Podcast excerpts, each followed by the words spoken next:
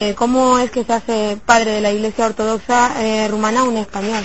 Bien, yo fui, a- a- siempre he estado en la oposición. Fui anglicano durante 30 años. Fundé una parroquia anglicana en Alicante, en la pirámide, que todavía, todavía funciona con otro presbítero.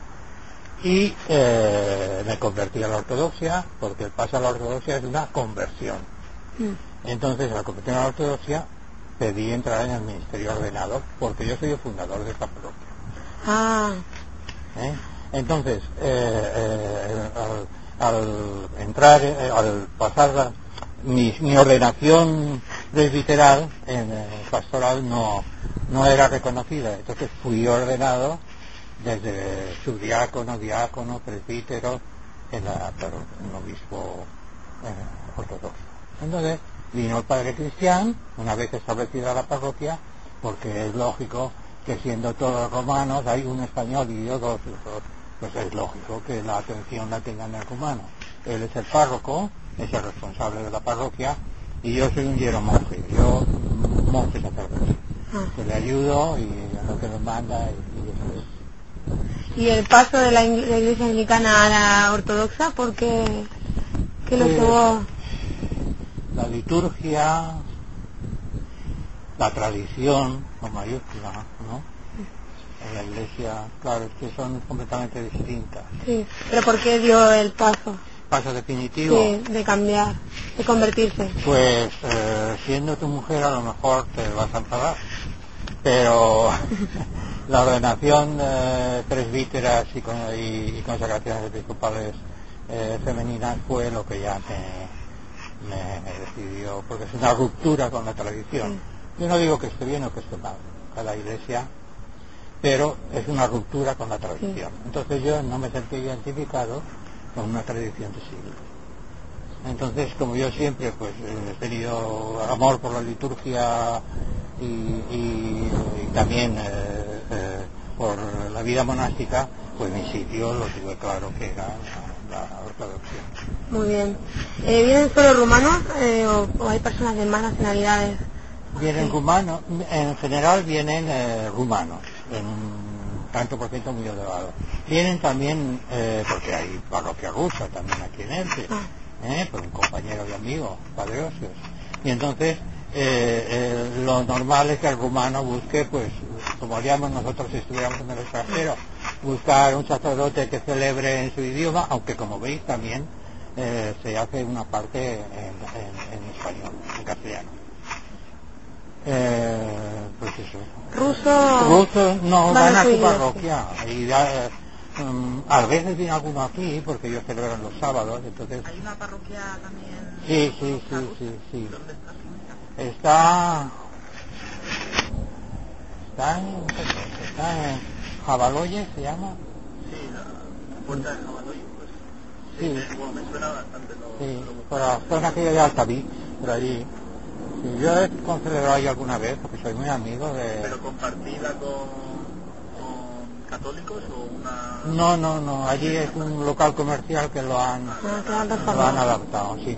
Tiene algún búlgaro, o sea, algún español también, pero normalmente son rumanos. eh, ¿Españoles vienen porque son poco. Los españoles ortodoxos eh, ya son en sí una minoría, o somos una minoría, entonces pues están divididos en distintas eh, denominaciones, no denominaciones, patriarcados.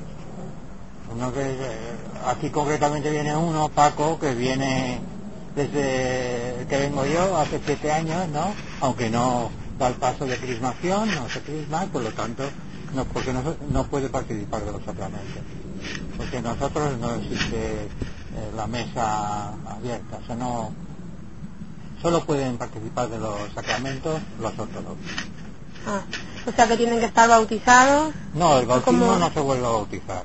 No, Lo que se hace es que se crisma. El crisma es la confirmación. a la confirmación. Entonces son crismados con el santo óleo que el obispo nos trae y, y ya pues se consideran eh, parte de la comunidad.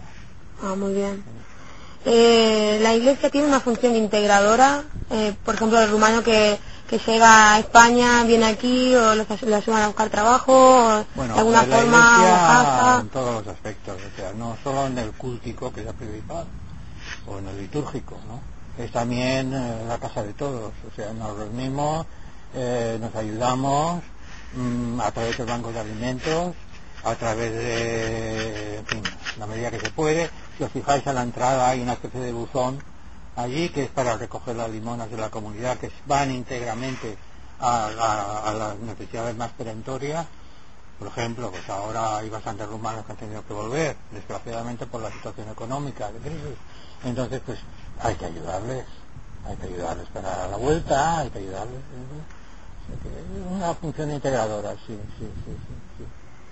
Eh, entonces sirve para entablar eh, lazos con otras personas y también para generar una red social en Elche, ¿no? Es- esta acción de la iglesia. Mira, mm, te podría decir que sí, que es lo políticamente correcto, pero no es así. O sea, mm, pensemos que eh, los humanos, porque estamos tratando con humanos, viven mucho, se integran en la- en la- con la gente, ¿no? Eh, Con sus trabajos y todo, pero viven un poco, pues normal. Como más para adentro a lo mejor, ¿no? Es normal, normal. Sí. Em, bueno, si, ve- si venía gente a conocer la liturgia ortodoxa, curas católicos, gente del curas barrio, no se ven muchos por No. aquí, pero... eh, por curiosidad, a lo mejor. No, ni siquiera por siquiera. eso. Pero eh, fieles sí. Fieles hay bastante. Me gusta usar el término simpatizante, pero bueno, eh, no sirve, ¿no? Sí. Simpatizantes que vienen porque les gusta la liturgia, aunque aquí la liturgia no se hace conforme. Ah, Sabéis que nos trasladamos a, Nos ha dicho antes Sí. Cristian.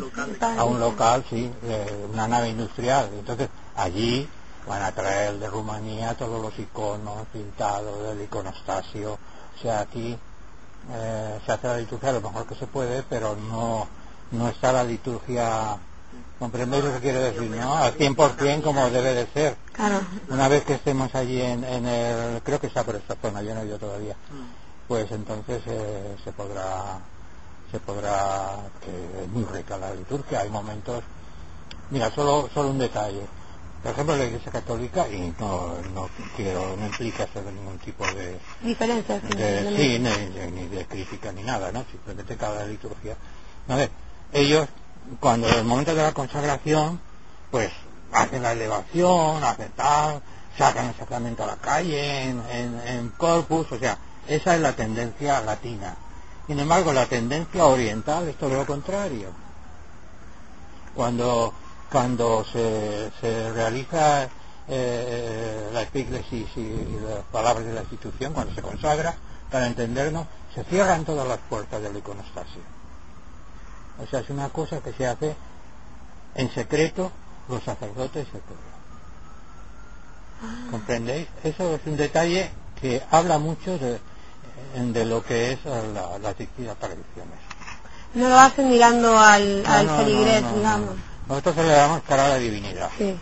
no de espaldas al pueblo, cara a la, a la divinidad. Tendría que estar orientado al este, que no lo está, claro, no habrá cambiado. A mover la. ¿Y la nave lo está? La nave... La nave pienso que sí, no sé, porque a veces, eh, sobre todo en sitios de misión como es fuera de, de Rumanía, pues eh, ya hay que adaptarse a, a las circunstancias. Al este por, por, eh, por razón del nacimiento es que no es de, de, de Jesús o ¿Verdad? eh, al, al este el motivo es Porque es se orienta al este. al este.